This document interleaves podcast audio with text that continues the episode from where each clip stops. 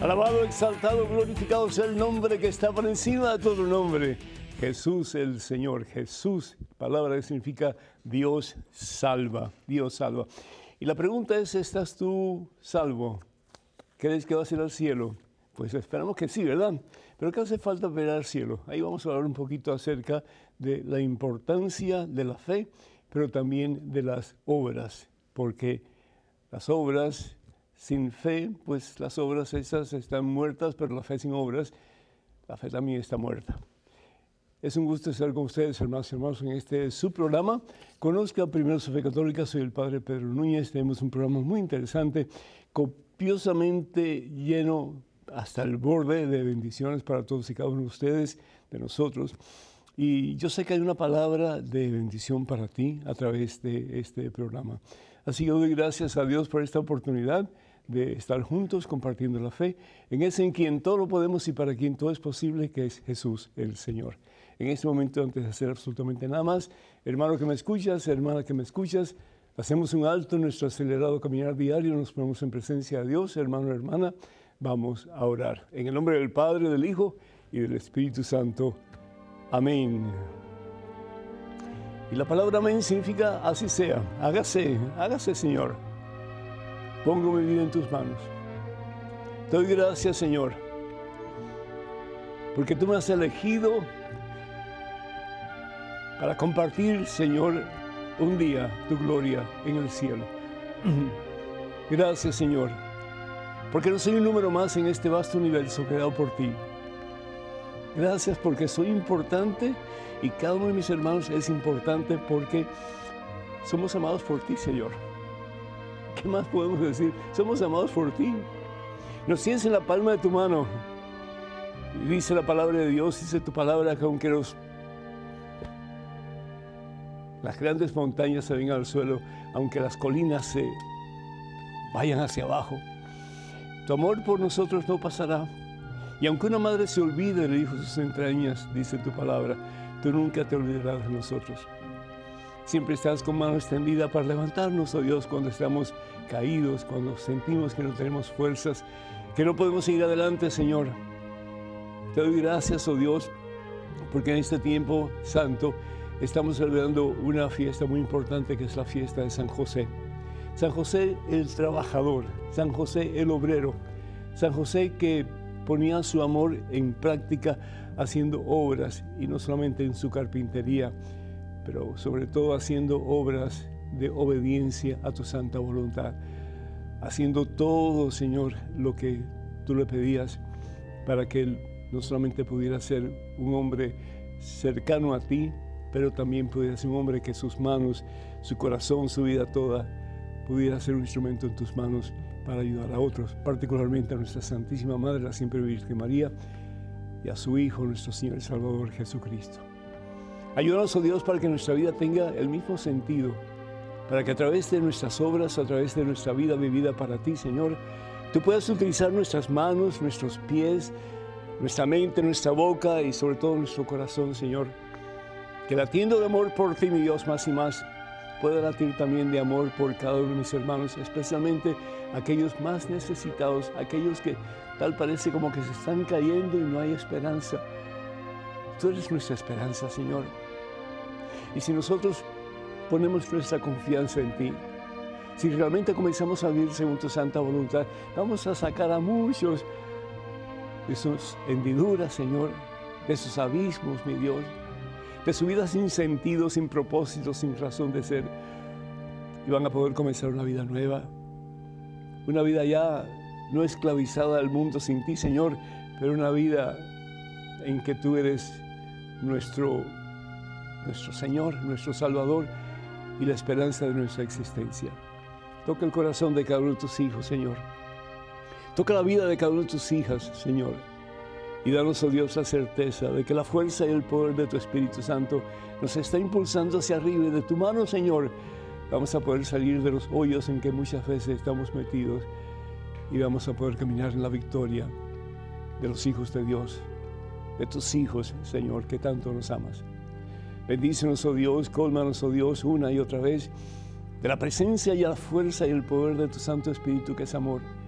Y que nosotros amándote a ti, Señor, podamos amar al hermano, especialmente a aquellos que necesitan más de ti, Señor, y que están tal vez más lejos de ti.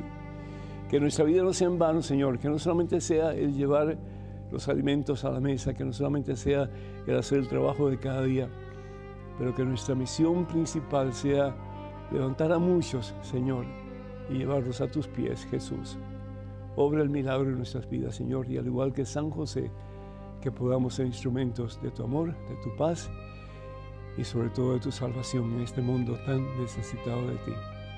A ti la gloria, Padre, en Cristo Jesús, honra y poder por los siglos de los siglos. Amén, mi Dios, bendito seas. Amén. Damos gracias, hermanas y hermanos, por tantos ustedes que nos escriben, que nos ah, hacen saber de sus necesidades. Qué bueno que podamos sentirnos parte de ustedes. Doy gracias a Dios por esta oportunidad. Doy gracias a Dios por ustedes que nos escriben con sus preguntas, que nos llaman y ustedes son los que hacen posible este programa. En ese momento doy gracias a Dios por Lupe de Selma, California, que pide oración por la familia Carrizales de Lara, eh, Susana, Virginia, Arturo y por el alma de José Carrizales. Que el Señor bendiga a todos y a José le dé la corona pronto, sino ya, de los santos que es el cielo. Antonio, Antonio Oporta de, de, San, San, Diego da gracias a Dios por, por este servidor. Gracias, mi hijo, Dios te bendice en abundancia a ti y a tu familia. Y Raquel, perdón, Raquel eh, de McAllen, Texas, pide oración por su hijo Rolando, eh, su hijo Rafael y también por el alma de Ricardo. Muchas bendiciones para todos ustedes. Y Domingo Uraña de Payano, eh, o Payano, mejor dicho, perdón, anima a todos los sacerdotes que sigan llevando la palabra de Dios a todos los que necesitamos. Y qué hermoso, porque cuando yo empecé los medios de comunicación hace ya bastante tiempo atrás, no eran muchos los sacerdotes que estaban en los medios. Hoy día pues son muchísimos más, así que yo gracias a Dios por esta oportunidad que tenemos todos de usar los medios de comunicación para llevar el contenido, la esperanza, el poder del amor de Dios a través de su palabra, que sana, que libera, que restaura, que salva. Sí, doy gracias a Dios también por Alma de Albany, New York, que pide oración por ella, y por David. Y también Jesús eh, mm, de Lima, Perú, que agradece al Padre por su reflexión. Muchísimas gracias, amigo. Dios te bendiga. Iris de Plano, Texas, agradece a Dios por la respuesta de las peticiones concedidas a la familia Aguilar Tejada. Y pide oración por Esther, por eh, Gilberto, y por favor orar por los sacerdotes de la parroquia de St. Elizabeth and Seton y también St. Mark, the Evangelists, y por los diáconos y seminaristas. Pues que el Señor los bendiga a todos en abundancia y que sigamos creciendo en santidad ante Dios y ante los seres humanos. Y también pedimos por todos aquellos que solicitan eh, a través de nuestras páginas oración, que el Señor los bendiga abundancia en los medios que utilizamos y las páginas que compartimos con ustedes en nuestras redes sociales son las siguientes. Tenemos eh, Facebook y para conectarse con nosotros a través de Facebook y ojalá que si no lo han hecho, pues lo hagan ya en este tiempo de suscribirse a la página de Facebook. Es facebook.com diagonal P. Núñez, facebook.com diagonal P. Núñez. También estamos en Twitter y en Instagram. Por favor, comuníquense con nosotros a través de estos medios, Twitter, Instagram y YouTube yendo a Padre Pedro Núñez, Padre Pedro Núñez.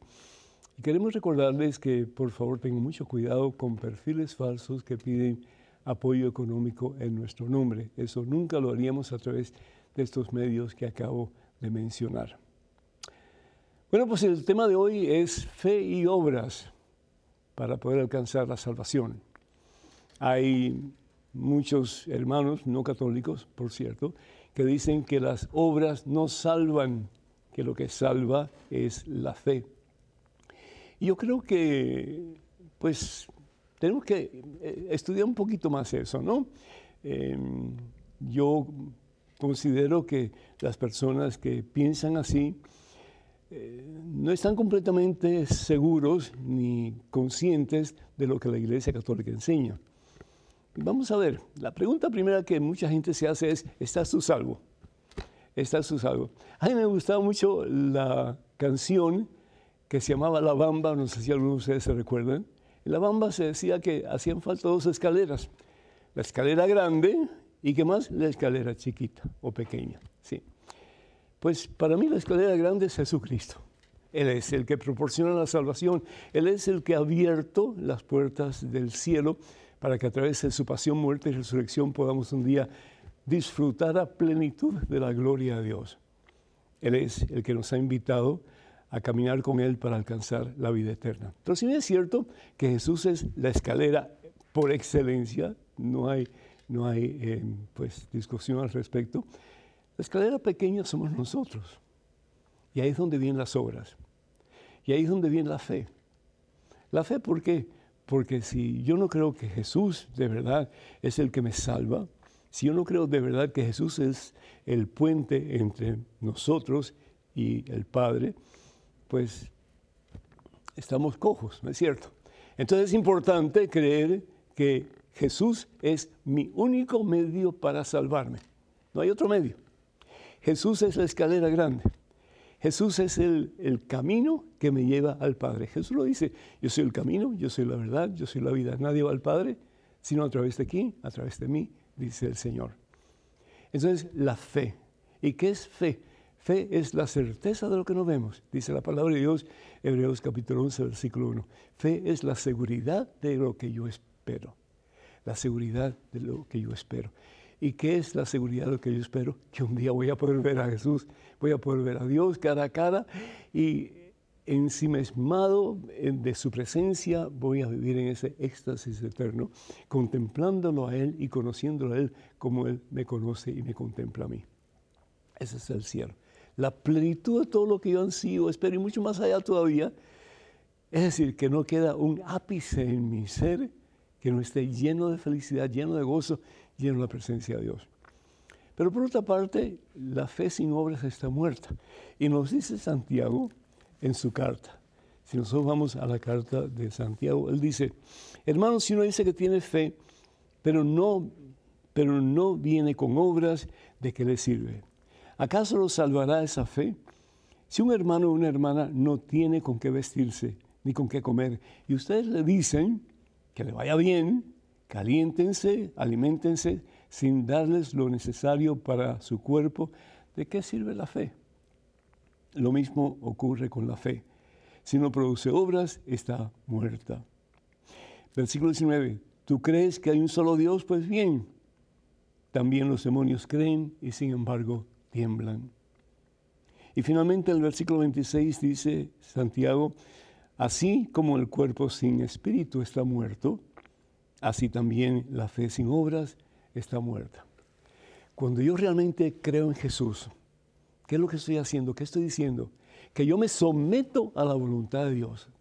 Que ya no es mi carne a la que estoy sometido, que ya no es el mundo a lo que estoy sometido, sino que es al mismo Dios al que me someto. Y yo sé bien, y tú hermano sabes bien, tu hermana sabes bien lo que Dios quiere para nosotros. Dice el Señor Jesús en el Evangelio según San Juan, capítulo 14, versículo 6, que Él es el único camino. Pero también nos dice que el que lo ama a Él, ese es el que obedece sus mandatos. Entonces, ¿cómo yo voy a caminar el camino de Jesús? Pues obedeciéndolo. ¿Y cómo yo tengo que obedecer a Jesús? Pues viviendo como Él me pide que yo viva. ¿Y cómo Él quiere que yo viva? Pues imitándolo a Él. ¿Cómo? Imitándolo a Él. ¿Cómo? Imitándolo a Él. La palabra de Dios en el Evangelio según San Mateo, capítulo 25, versículos del 35 en adelante. Vamos a ver qué es lo que dice. ¿Cómo vivió Jesús? Dice la palabra de Dios que Jesús pasó por el mundo haciendo el bien. Pasó por el mundo haciendo el bien. ¿Por qué? Porque él quería hacer la voluntad del Padre. Él como hombre, como ser humano, no como Dios, sino que como hombre, quería hacer la voluntad del Padre. ¿Y qué cosa es Dios? Si podemos decir algo de lo que es Dios, tenemos que decir que Dios es amor. Primera de Juan capítulo 4 versículo 16. Dios es amor y el que conoce a Dios conoce el amor y el que conoce el amor conoce a Dios. ¿Por qué? Porque Dios es amor. Así escribió el Papa Benedicto XVI la encíclica Deus et Caritas, Dios es amor. ¿sí? Y el que realmente quiere vivir sometido a la voluntad de Dios, tiene que amar, aún a sus peores enemigos, aún a aquellos con quienes él está en desacuerdo o ella está en desacuerdo, aún a aquellos que más le han lastimado en su vida. ¿No fue eso lo que hizo Jesús cuando estaba en la cruz, en el Calvario? Padre, perdónalos, perdónalos, porque no saben lo que hacen. Aquí la palabra de Dios, esto es lo que vamos a experimentar en el juicio final. ¿sí? No hacer ni cuántas veces fui a misa, que es importantísimo, porque Dios me invita a su banquete. Yo no sé cómo hay personas que se llaman católicos y van rara vez a misa.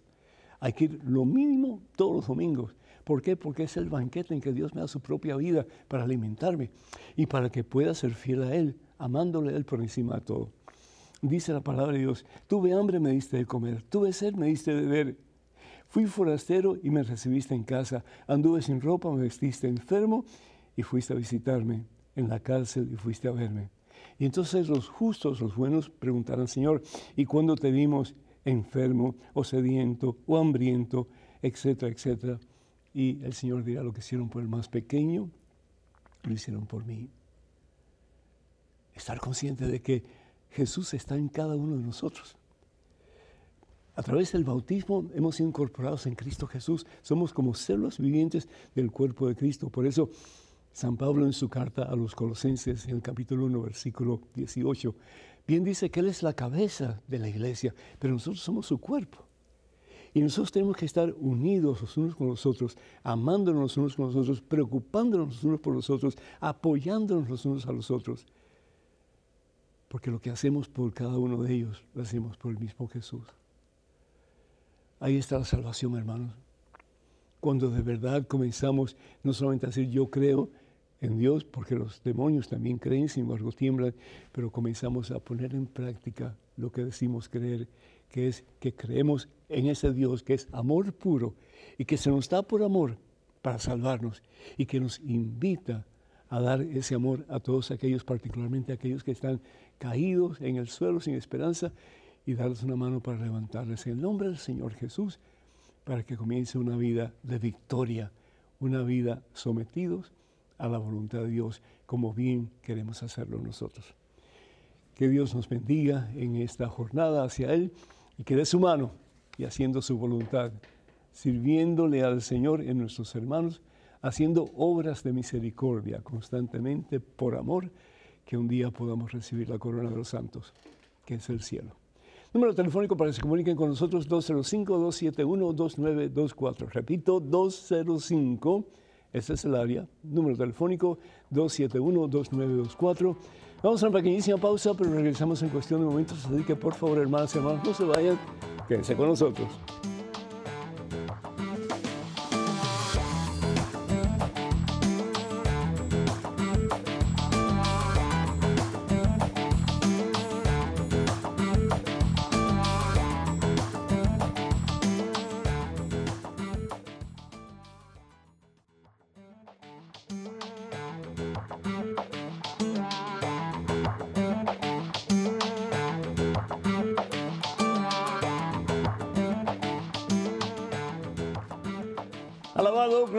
Exaltado sea el nombre que está por encima de todo el nombre, Jesús, Jesús, palabra que significa Dios salva.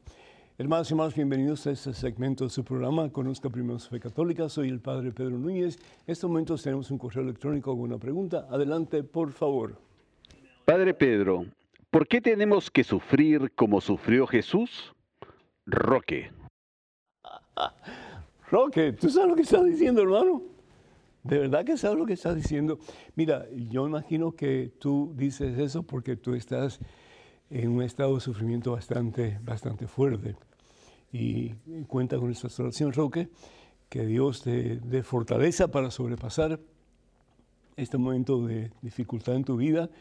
Y sobre todo yo te invito para que uses tu sufrimiento y se lo entregas al Señor, para que el Señor lo use para salvar por lo menos un alma, muchas más, depende de su voluntad, para que tú a través de tus sufrimientos puedas levantar a ellos, ya sea a través de tu testimonio de vida o simplemente a través de tu caridad, de darle al Señor tu sufrimiento para que alguien se pueda acercar más al Señor.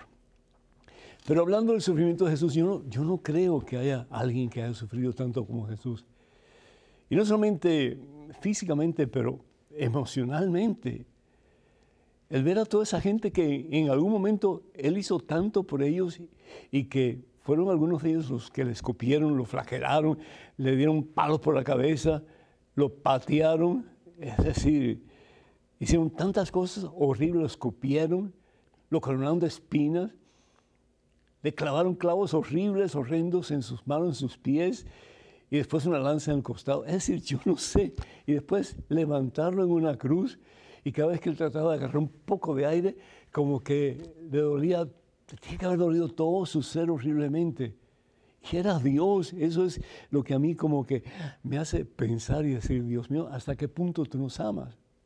Y hasta qué punto tú nos invitas a amar a los demás. Claro, nunca vamos a amar a los demás como Jesús, pero por lo menos tenemos un ejemplo maravilloso de que sí nosotros tenemos la capacidad de amar y cada vez un poquito más aún aquellos que nos, nos hacen daño, que nos lastiman, que nos ofenden, que se burlan de nosotros, que hacen toda clase de barbaridades en contra de nosotros, que eh, estrujan y lastiman nuestra dignidad como hijos de Dios, tantas cosas, ¿no es cierto? Pero si miramos a Jesús y ponemos nuestros ojos en Él. Y le pedimos al Espíritu Santo que nos dé la gracia para imitar a Jesús, aunque sea un poquitito, yo creo que nuestras vidas serían diferentes. Yo creo que haríamos más obras eh, de caridad, es decir, más obras de misericordia, tratando de ayudar a aquellas personas que, aún aquellas personas que nos han hecho daño, tratar de ayudarlos para que ellos sean tal vez un poquito mejor y se acerquen más a Dios. Y el testimonio de, vida cristiana vale muchísimo, Roque, porque cuando tú estás caído, pero se te nota que tú estás lleno de la presencia de Dios, del amor de Dios, eso es impactante. Y la gente de eso, y la gente quiere tener eso que tú tienes, y lo que tú vas a tener, si así lo quieres, poniendo tus ojos en Jesús, es tener una fe fuerte en Él en, él, en quien todo lo puede, para quien todo es posible. Pero volviendo al sufrimiento de Jesús, Jesús no solamente sufre eh, eh, psicológicamente, pero sufre físicamente también. La palabra de Dios en el profeta Isaías, y vamos aquí un momentito, lo que dice el profeta. ¿Sabes por qué, por qué Jesús sufre tanto? Dice, el capítulo 53, el ciclo 4 en adelante, eran nuestras dolencias las que llevaba el pecado conlleva siempre dolor. El pecado conlleva siempre vacío. El pecado conlleva siempre la muerte. Y tal vez no la muerte física en ese momento, pero la muerte espiritual sí, nuestro alejamiento de ese que es vida, que al fin y al cabo es Dios. Dice, eran nuestros dolores los que le pesaban. No sé Él, no sé Él, los nuestros, los tuyos, los míos. Nosotros creíamos azotados por Dios, castigado y humillado, y eran nuestras faltas por las que Él era destruido. Él soportó el castigo que nos trae la paz y por sus llagas hemos sido sanados. ¡Qué amor tan grande! A eso estamos llamados nosotros como cristianos. Esa es nuestra obra por excelencia. Vivir como Jesús, amar como Jesús, perdonar como Jesús. Y sí, servir como Jesús, dándole la mano al caído hasta las últimas consecuencias. Tenemos un correo electrónico una pregunta. Adelante, por favor. Saludos, Padre Pedro. Dios lo bendiga por su programa. Hace 20 años usted me llevó al Señor. Gracias. Tengo la oportunidad de realizar una indulgencia plenaria en la Basílica Inmaculada Concepción en Jacksonville, Florida. Leí todos los requisitos para realizar la misma. La pregunta es si puedo aplicar la indulgencia a mi padre difunto para que salga del purgatorio. Muchas gracias. María Sánchez. María, Dios bendiga y que me alegro que pues eh, en alguna forma te hayamos podido ayudar para que tú estés más cerca del Señor. ¿Qué es una indulgencia? Un indulto, es decir, en, el caso de un pecado cometido, cuando el pecado es perdonado, es decir, recibimos la absolución sacramental, ese pecado ya, ya no, no existe en la mente de Dios. Si podemos hablar de la mente de Dios, ¿verdad? En forma antropomórfica, eh, no existe. Entonces, somos limpios. Pero si bien es cierto que somos limpios, queda la secuela de nuestras acciones. y a veces las secuelas de nuestras acciones, de nuestros malos comportamientos, van sumando, sumando, sumando, sumando, sumando, sumando, sumando ¿verdad? ¿Y cómo podemos liberarnos de esas secuelas? Cuando yo em, me corto un dedo, pues me pongo lo necesario para que sane y sana. Pero muchas veces queda la cicatriz. El dedo está sano, pero queda la cicatriz. ¿Y qué hacer para que cuando yo reciba la absolución sacramental pueda también recibir ese momento de sanación que quita la cicatriz de mi mano o de mi dedo? Pues eso es lo que es la indulgencia. Es un indulto que nos quita, nos limpia de toda cicatriz, de toda secuela, de toda consecuencia de los eh, pecados cometidos. ¿Que lo puede hacer por tu papá? Definitivamente. ¿sí? Hay dos tipos de indulgencia, la indulgencia plenaria, de la que tú estás hablando, que es decir, el Señor borra todo, todo, todo, todas las consecuencias del pecado, y la otra, la indulgencia parcial. ¿Y lo puede hacer la iglesia? Definitivamente que sí, definitivamente que sí, porque porque Dios le ha dado esa autoridad. Primero a Pedro, a quien le dice, lo que tú ates en, el cielo, en la tierra será atado en el cielo, y lo que desatas en la tierra será desatado en el cielo. Y lo mismo hace con los apóstoles el día de su resurrección. Qué maravilloso el saber que no solamente podemos recibir el perdón sacramental, pero también la indulgencia que limpia todas las cicatrices, todas las secuelas de nuestros pecados cometidos. Que Dios te bendiga. Tenemos en estos momentos un correo electrónico. Adelante, por favor. Padre Pedro, quisiera preguntarle si es doctrinal la dispensa, así como la doctrina de la absolución, o la dispensa de votos no es doctrina de la Iglesia Católica, Apostólica y Romana. Aarón Benjamín. Aarón, eh, no entiendo lo que estás diciendo. Eh, voy a, tratar de, dar respuesta según lo que he, oído de lo que me dices. Cuando hablamos de la absolución, el perdón sacramental, es cuando vas a confesar tus pecados ante un sacerdote que tiene la facultad para perdonar en el nombre del Señor y en nombre de la comunidad que es la iglesia. Entonces, como dije anteriormente, pues esos pecados son perdonados. Pero hay diferencia entre el perdón sacramental y la dispensa. Cuando hablamos de una dispensa, por ejemplo, de, votos perpetuos eh, de un religioso, o ¿verdad? cuando hablamos de la promesa de un sacerdote de, vivir su sacerdocio hasta su muerte, pues cuando esa persona quiere eh, dejar o bien el sacerdocio o bien eh, su comunidad religiosa, a la cual ha hecho un voto delante de Dios y a ese voto si es perpetuo, pues para siempre. Entonces necesita una dispensa.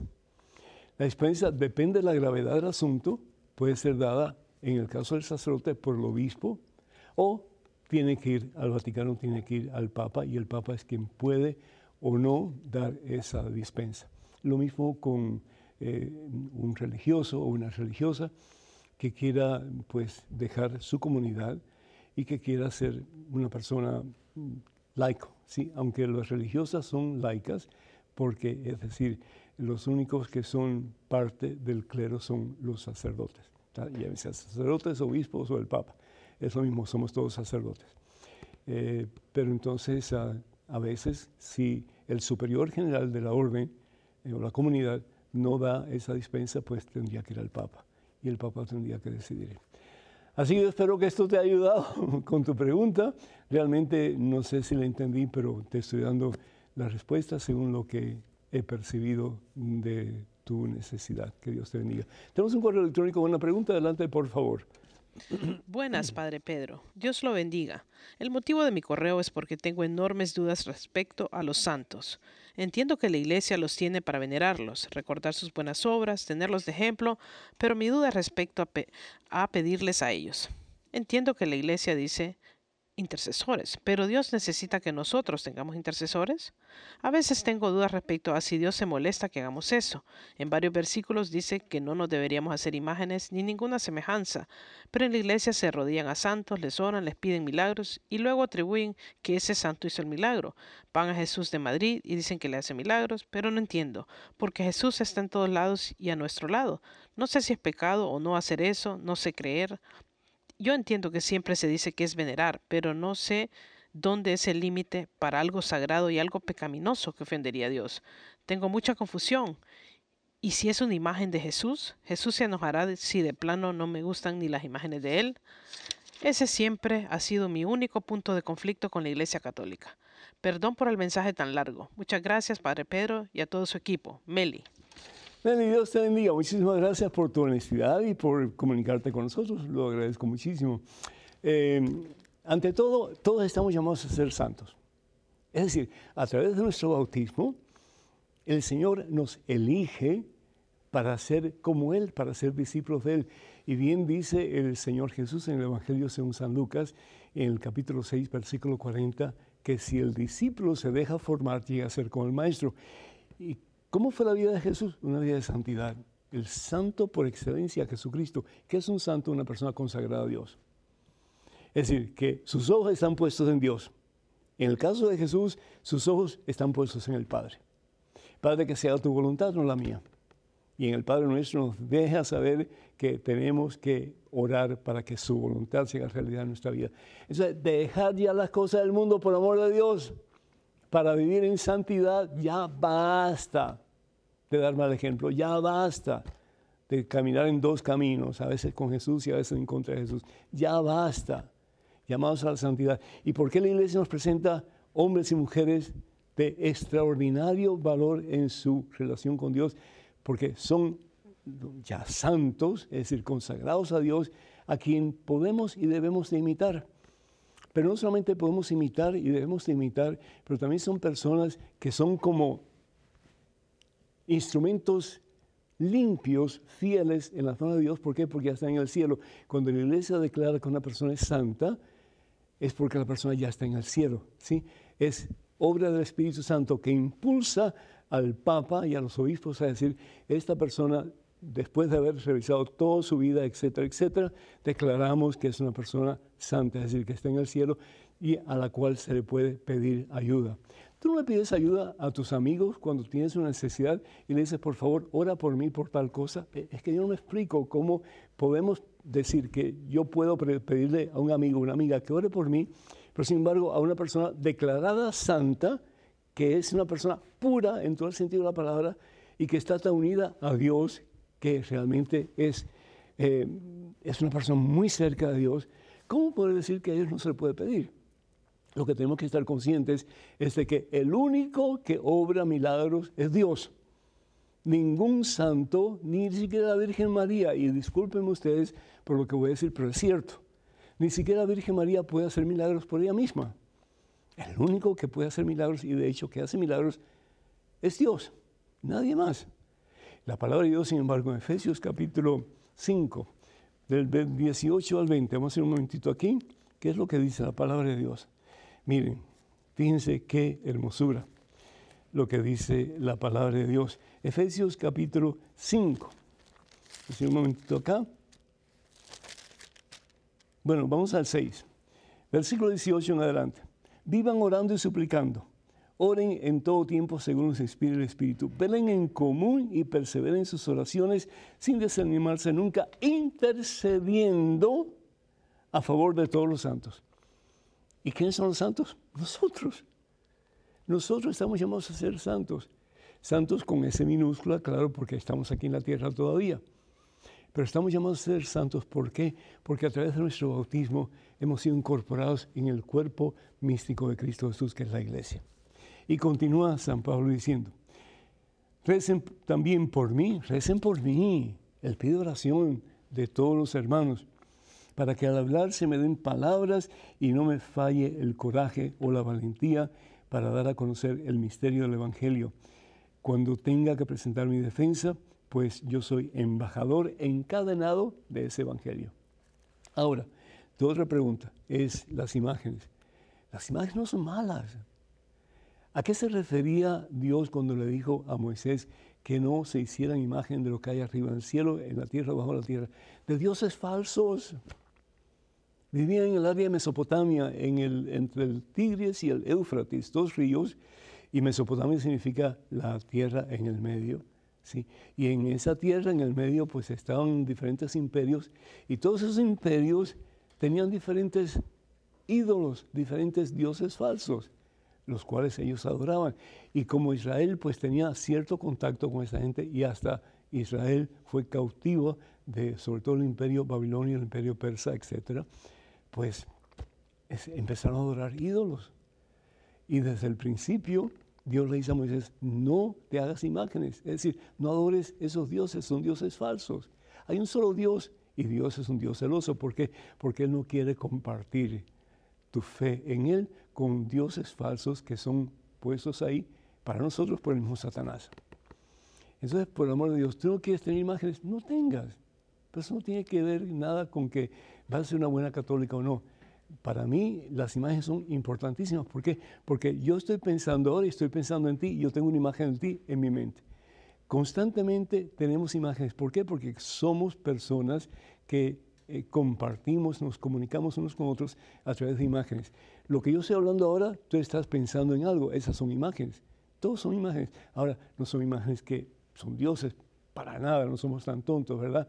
pero son imágenes que nos llevan a un determinado fin, en este caso a una relación más íntima con Dios a través de lo que yo estoy compartiendo con ustedes. Podríamos hablar de esto por todo un semestre, ¿sí? En teología, pero yo creo que ya eh, quieren que terminemos este, este, este, este segmento. Que Dios te bendiga, cuenta con mis oraciones. Número telefónico para que se comuniquen con nosotros, 205-271-2924. Repito, 205-271-2924. No dejen de llamarnos con sus preguntas, comentarios, etc. Vamos a una pequeña pausa, regresamos en cuestión de momentos, así que no se vayan, por favor, quédense con nosotros.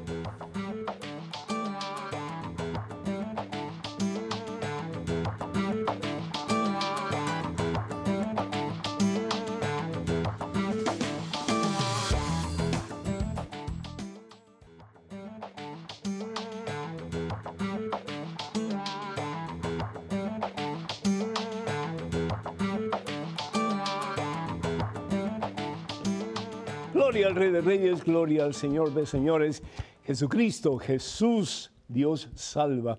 Gracias hermanos por estar con este servidor en este segmento de su programa Conozca Primero su Fe Católica. Soy el Padre Pedro Núñez. En estos momentos tenemos un correo electrónico una pregunta. Adelante, por favor. Desde hace muchos años, las iglesias no católicas señalan y denominan bíblicamente que la iglesia católica es la gran ramera descrita en la Biblia. ¿Qué opina? Gracias. Néstor de Costa Rica.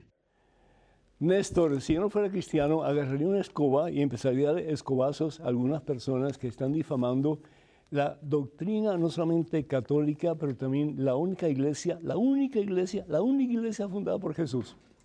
La única. Entonces, difamar la iglesia es difamar la obra de Cristo sencillo como eso. Y todo por una, un deseo de venganza interior.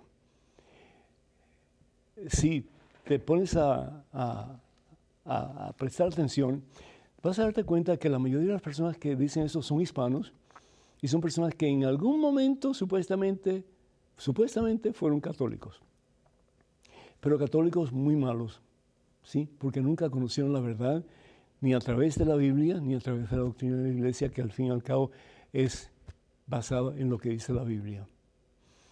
La palabra de Dios en el libro del Apocalipsis, capítulo 17, capítulo 17, versículo 9. Vamos un momentito a ese pasaje, ¿sí? a ver qué es lo que nos dice la palabra de Dios en ese pasaje que pues tanto se habla de él, ¿no es cierto? Dice la palabra de Dios lo siguiente.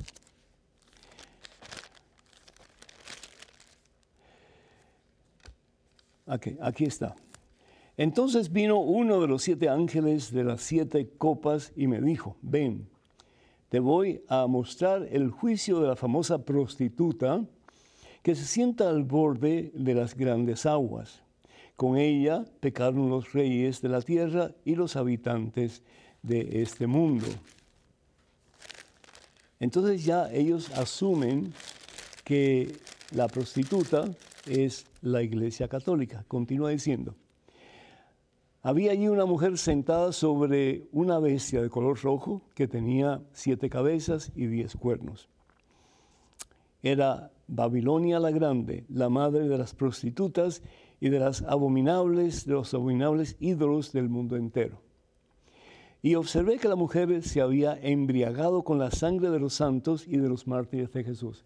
Esto es ridículo pensar que es la Iglesia Católica. Si fue la Iglesia Católica perseguida por los césares, por los emperadores romanos, al punto de que muchos murieron, incluyendo dos de sus grandes líderes, San Pablo y San Pedro. Entonces, ¿cómo es que la, iglesia se va a embriagar con la sangre de sus mismos, eh, pues, eh, de, de, su mismo grupo? Esto no tiene sentido en absoluto. Finalmente eh, dice así, a ver si ustedes lo adivinan. Las siete cabezas son las siete colinas sobre las que la mujer está sentada. Ah, pues entonces Roma tiene siete colinas. Entonces, porque el Vaticano está ahí, pues entonces ese es lo que necesitamos saber para ya estar conscientes y seguros de que habla de la Iglesia Católica. No tienen concepto de geografía, hermano. Las siete colinas están frente a la colina del Vaticano. Son siete colinas en la ciudad de Roma, pero la colina del Vaticano está frente a esas. Nada que ver con esas siete colinas. ¿Quieren saber cuál es realmente o cuál es la prostituta o la gran ramera? Pues primero que todo es Roma. Porque Roma, ¿qué fue lo que hizo? Tratar de exterminar la iglesia fundada por Jesús, que es la iglesia católica. ¿Y cómo sabemos que la iglesia fundada por Jesús, la iglesia sobre Pedro y los demás apóstoles, es la iglesia verdadera? Si nosotros vamos los Hechos Apóstoles, capítulo 9, versículo 1 en adelante, vemos cómo se nos narra la conversión de un tal Saulo de Tarso. Dice así, Saulo no desistía de su rabia, proyectando violencia y muerte contra los discípulos del Señor. Esa era la iglesia. La iglesia establecida por Jesús sobre Pedro y los demás apóstoles. Evangelio según San Mateo capítulo 16, versículo 18. Y continúa diciendo, mientras iba de camino, ya cerca de Damasco, ¿para qué? Para apresar a los cristianos católicos, porque después esta, eh, esta, comunidad se va a llamar católica, porque no solamente es para los israelitas, no solamente es para un grupo determinado, pero es para el mundo entero, para que a través de la iglesia que se esparce por el mundo entero, se conozca la verdad que al fin y al cabo es Jesús el Señor. Y continúa diciendo, mientras iba de camino ya cerca de Damasco, le envolvió de repente una luz que venía del cielo. Y cayó al suelo y oyó una voz que decía, Saulo, Saulo, ¿por qué me persigues? ¿A quién estaba persiguiendo Saulo? A los cristianos a los cristianos que era la comunidad única establecida por Jesús sobre Pedro y los demás apóstoles en el Evangelio según San Mateo capítulo 16 versículo 18. Y Saulo pregunta, ¿quién eres tú? Y responde él, yo soy Jesús a quien tú persigues. ¿Cuántos hermanos y hermanas tendrán un día que padecer, padecer delante del Señor, delante de su trono y decir, Señor, la embarré? hable mal de tu iglesia. Causé confusión y división dentro del cuerpo de Cristo. Y en vez de luchar juntos, como pide el Señor, Padre, que todos sean uno como tú y yo somos uno, Evangelio según San Juan capítulo 17, versículo 21, hemos causado división, hemos causado confusión y hemos hecho que muchos que antes estaban en la iglesia establecida por Jesús se conviertan en apóstotas, es decir, en personas que dejan la iglesia verdadera y se van a iglesias fundadas por hombres. ¿Hasta cuándo, hermanas y hermanos, vamos a seguir escuchando esas mentiras de tanta gente que en vez de luchar juntos para construir el reino de Dios aquí en la tierra, siguen dividiendo el cuerpo de Cristo, siguen dividiendo la iglesia? Tenemos una llamada de Rafael desde Alemania. Rafael, ¿me escuchas? ¿Qué tal, padre? Buenas, buenas tardes aquí, buenos días allá, me imagino. El Señor te bendice, amigo. Bienvenido. Adelante. Igualmente, padre. Eh, solamente tengo una pregunta. Aquí en Alemania, eh, últimamente la iglesia está tratando de bendecir a los matrimonios del mismo sexo, ya sea mujer-mujer, hombre-hombre. Entonces me gustaría saber cuál es su punto de vista, Padre Pedro. Muchísimas gracias, Rafael. Dios te bendiga. No es la iglesia, es un grupo muy pequeño de obispos y de sacerdotes que piensan que estas personas tienen el derecho de que sus, de que sus relaciones sean bendecidas. Y eso es una, una es, es totalmente opuesto a lo que la iglesia ha enseñado desde el principio ¿verdad? Que Dios nos hizo macho y hembra, hombre y mujer, y el hombre dejará a su padre, a su madre, y se unirá a su mujer, y los dos serán un solo ser. No habla de hombre y hombre y mujer y mujer, e, eso es en contra de la naturaleza para comenzar. La ley de la naturaleza es que los órganos reproductivos de los hombres son muy diferentes a los de las mujeres. Y lo que, lo que sirve el órgano reproductivo del hombre y de la mujer es para unirse y para procrear, tan sencillo como eso. Eso es un invento de estos últimos tiempos causado realmente por el mismo Satanás que quiere seguir causando división y confusión y problemas en la iglesia establecida por Jesús. ¿Por qué? Porque la iglesia es uno de los pocos organismos, sino que es el único organismo que realmente está tratando de mostrar la verdad, no solamente de la ideología de género, pero en todo el sentido de la palabra. Y si nosotros hicimos un poquito más de caso al Señor Jesús a través de la iglesia que Él funda, este mundo sería mucho mejor. Entonces hay que seguir luchando, seguir llevando la verdad. Somos al fin y al cabo mensajeros, instrumentos de la verdad y la verdad al fin y al cabo es Jesucristo. Que Dios te bendiga, mi hijo. Muchísimas gracias desde Alemania por tu llamada. Agradezco muchísimo. Tenemos en estos momentos un correo electrónico. Adelante, por favor. Buenas, Padre Pedro. Me gusta mucho su programa porque he aprendido mucho sobre la fe católica. ¿Se puede saber cuándo sale un alma del purgatorio? ¿Cómo podemos ayudarla para salir de ahí? Y por último, si ahí se sufre. Gracias, Padre. Bendígame. Un abrazo desde Venezuela. Carola. Carola, muchísimas gracias. Bueno, pues em, para comenzar, eh, se sufre. ¿sí? ¿Y por qué se sufre? Porque sabemos que Dios está ahí y queremos ya estar con Él y disfrutar de Él y saciarnos de su, de su amor, de su paz, de su presencia, pero no podemos. Y, eso pues causa un dolor inmenso. Es cuando tú tienes un familiar muy cerca a ti que no has visto por tiempo indefinido y sin embargo está tan cerca de ti, pero no puedes estar con esa persona. Y eso causa un dolor enorme, eh, pues por lo menos emocionalmente y espiritualmente también. Entonces, sí se sufre. Pero el, sufrimiento es bueno en el sentido de que eso va depurando todo lo que hay en mí, las secuelas de mis pecados, que al fin y al cabo me han impedido ser uno con Dios, con Jesucristo. Entonces, el purgatorio no es otra cosa sino que el, eh, el dejar que Dios me depure, que quite de mí todas esas secuelas de mis pecados en toda mi vida al punto de que yo esté ya listo para entrar en su presencia puro y santo, ¿verdad? Porque no puedo entrar en su presencia siendo impuro y siendo menos santo, porque pues, lastimaría la pureza y la santidad de Dios. La otra cosa es que el tiempo en que vamos a estar en el purgatorio no lo sabemos, solamente Dios lo sabe. Y Dios tiene un plan para cada alma, para cada persona. Lo que sí tenemos, podemos hacer es pedir eh, por las almas del purgatorio, yo creo que es importante, y que no se hace mucho hoy día, ¿sí?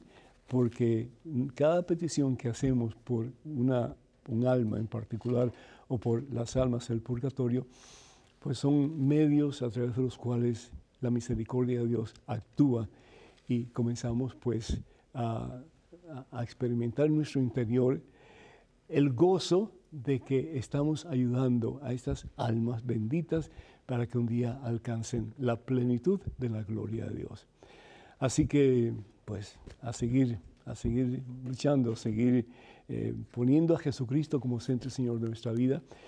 Y pedir por Alemania también. Les pido muy encarecidamente por todos estos países de América Latina, eh, porque Satanás está actuando con mucho poder, pero sabemos que Satanás no tiene la victoria, la victoria es Jesucristo y Él es quien tiene el poder. Pero ¿qué es lo que va a pasar con Alemania? Tal vez, no sé. Eh, hay que orar mucho, porque puede haber un rompimiento de la iglesia católica establecida por Jesús y esos que realmente optan por eh, implementar otras doctrinas que no tienen nada que ver con, con, la doctrina de Jesucristo y de la iglesia. Y pues eh, no sería el primer cisma de la iglesia ni sería el último también. Así que hay que orar mucho para que eso no suceda en estos tiempos. Quiero recordarles, hermanos y hermanos, que tenemos mm, bastante material en español de nuestra queridísima Madre Angélica, que estos días estamos celebrando sus 100 eh, años de vida aquí en, este, esta tierra. Y también ah, el material de este servidor, el Padre Pedro, lo pueden encontrar en el catálogo religioso de EWTN. Para ordenar o para más información, por favor comuníquense al número telefónico 205-795-5814. Repito, 205-795-5814. También les invitamos, por favor, para que nos escriban con sus preguntas, sus comentarios, etcétera, a la siguiente dirección, padrepedro.com, padrepedro.ewtn.com. También les invitamos para que ustedes sigan orando por este ministerio, por este programa en particular, se los pido de corazón, y también pues que envíen sus donativos cuando puedan para que podamos ir llevando al mundo la santa palabra de Dios. Que el Señor les bendiga en abundancia en este día por siempre, que sigamos juntos en pos de la verdad, que al fin y al cabo es Jesús el Señor y la iglesia que Él funda, que es la que tiene el Espíritu Santo en su plenitud para que nos enseñe lo que Jesús espera de nosotros. Que la bendición de Dios Todopoderoso, Padre, Hijo y Espíritu Santo descienda sobre ustedes y esté con ustedes en este día por siempre. Hermanos y hermanos, que pasen un día muy feliz y hasta la próxima, Dios mediante.